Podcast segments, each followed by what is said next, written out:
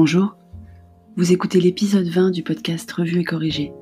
Le billet originel a été publié le samedi 28 mars en, fin de journée. Et il s'intitule Je suis trop influençable.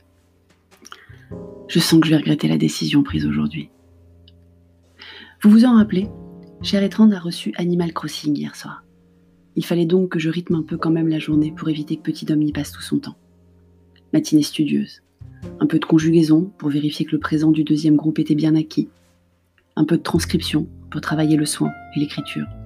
Mais très vite, on dort toujours aussi mal, alors on est tous sur le pont à 9h ou plus tard, l'heure de jouer. Cher quant à lui, avait fait le trek jusqu'à l'hypermarché très tôt pour éviter la foule et faire le plein de frais. Il était encore en train de vider ses cabas et ranger ses bacs à légumes quand Petit Homme était déjà sur sa Switch à lancer le jeu tant convoité et tant attendu.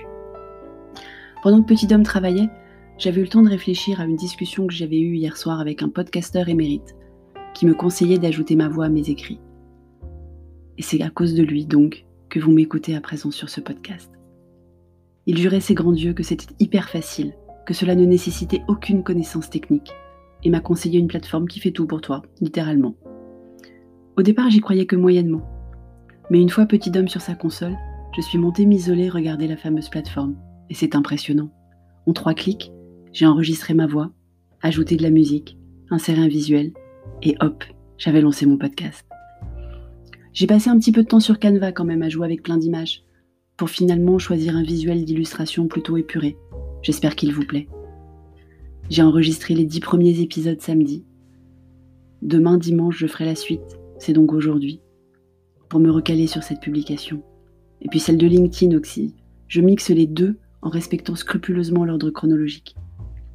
Ces phrases feront donc partie de l'épisode 20 j'écrivais hier soir. Et je ne me suis pas trompée dans mes calculs. Il est d'ailleurs déjà disponible sur Spotify, sur Google Podcast, sur Apple il est encore en attente et sur Deezer aussi. Mais j'espère que vous m'écoutez. J'ai aussi fait des financiers. On s'était mal compris dans les courses avec Cher et Tendre, donc on avait 300 grammes de poudre d'amande à écouler. Les financiers, c'est bon, non? Bon, j'ai pas de moule adéquat, donc j'ai fait des financiers sous forme de muffins. Vous avez une photo sur mon Instagram ou sur le blog. J'étais trop fière. Même si j'ai eu besoin de chair étendre pour incorporer les œufs montés en neige à la poudre de farine, sucre et poudre d'amande. En plus, il avait déjà battu de la polenta pour le déjeuner.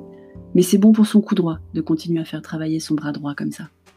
Et comme je manque cruellement de moule à muffin aussi, j'ai mis le reste, enfin quand je dis le reste, 90% de la pâte, dans un moule à cake. Je me suis douté qu'au niveau cuisson, il allait falloir adapter. On a arrêté bien après les muffins et juste avant que le dessus ne soit complètement noir. J'ai peur que l'intérieur soit encore très liquide quand même. On découpe au dessert du dîner. J'aurais peut-être inventé l'eau coulant aux amandes. Pendant que je faisais mes allers-retours pour vérifier la cuisson du cake financier, je deviens aussi créatif que les grands chefs. Cher et tendre et petit homme regardaient la télé en linéaire.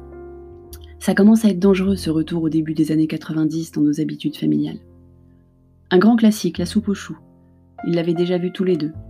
Ils se mettaient à rire avant que les acteurs ne disent leurs répliques, vu qu'ils se les étaient échangés juste avant. Ils se sont bien marrés. Heureusement pour moi, c'est le seul de funeste que j'ai du mal à regarder. Ah non, il y a les derniers gendarmes aussi. Parce que le gendarme et les extraterrestres, et le gendarme et les gendarmettes, franchement, c'est pas du grand de funeste. Bon, j'avoue, j'ai juste hâte que ce soit le tour des aventures de Rabbi Jacob. Merci. Si ce podcast vous a plu, abonnez-vous, mettez des étoiles ou des commentaires et partagez-le. À bientôt.